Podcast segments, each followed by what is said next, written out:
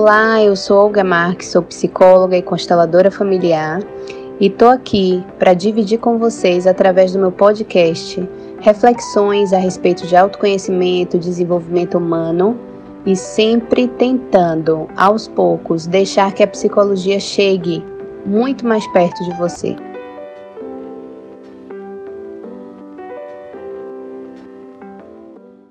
É, é natural que quando a gente veja uma história, quando a gente ouve uma história, quando a gente é, tem contato com alguma história, seja ela qual for, que a gente tenha sentimentos em relação a essas histórias. E geralmente os sentimentos que a gente tem têm a ver com o que a gente vive e não necessariamente com o que é. E isso é o que é mais interessante e é o que a gente precisa ter muito cuidado nas relações. Mas, como esse é um assunto que nem todos têm conhecimento, então nem todo mundo tem esse cuidado. Então, eu queria dividir com vocês para que vocês pudessem ter esse cuidado também. Né? O nome desse fenômeno é, a depender de onde vem, a gente pode chamar de é, projeção ou transferência. O que é que acontece?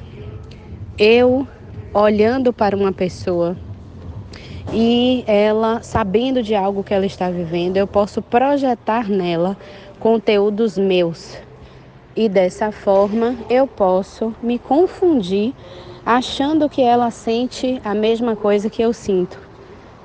E a maioria das vezes não é isso que acontece. É, isso pode estar confuso porque eu estou imersa em sentimentos meus. E aí eu projeto isso no outro. E posso também é, fazer um movimento em que eu transfira para o outro algo que é meu. Né? Parecem ser movimentos parecidos, né? mas não são. Eu vou tentar explicar melhor para vocês apesar de nem ser o mais importante, que vocês entendam a, a denominação exata da palavra. Mas o mais importante é que vocês saibam que isso pode acontecer e que acontece com todos nós e que pode gerar confusão nas relações. Então, vamos supor, vamos supor que uma conhecida de vocês, um conhecido de vocês, conte uma história que, a, que ele está vivendo para você. E você, ao ouvir essa história, você fique muito doído, sofrido, é, que você fique muito triste com aquilo que ele te contou. E, no entanto, a pessoa não está sentindo o que você sente. Para a pessoa, ela já está em outro ponto da história. E quando você fala com ela através dos seus sentimentos, você acaba confundindo e tratando ela como você gostaria de ser tratado, já que para você aquilo é doído demais, sofrido demais. Mas dessa forma tem um lado positivo? Tem, porque significa que você está tendo cuidado com aquela pessoa. O lado negativo é que aquela pessoa pode já estar tá num ponto muito melhor e ela pode retroceder através da sua fala. Ou retroceder ou se incomodar porque é como se você puxasse ela para um ponto em que ela não está mais ou não gostaria de estar. Então, cuidado com esse movimento, porque você pode estar trazendo conteúdos seus.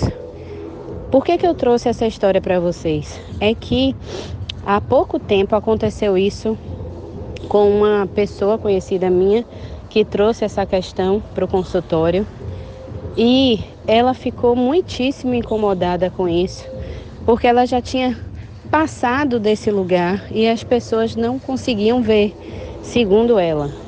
Só que eu fiz um exercício com ela dela tentar, quando acontecesse isso, procurar saber da pessoa como é esse tema para a pessoa.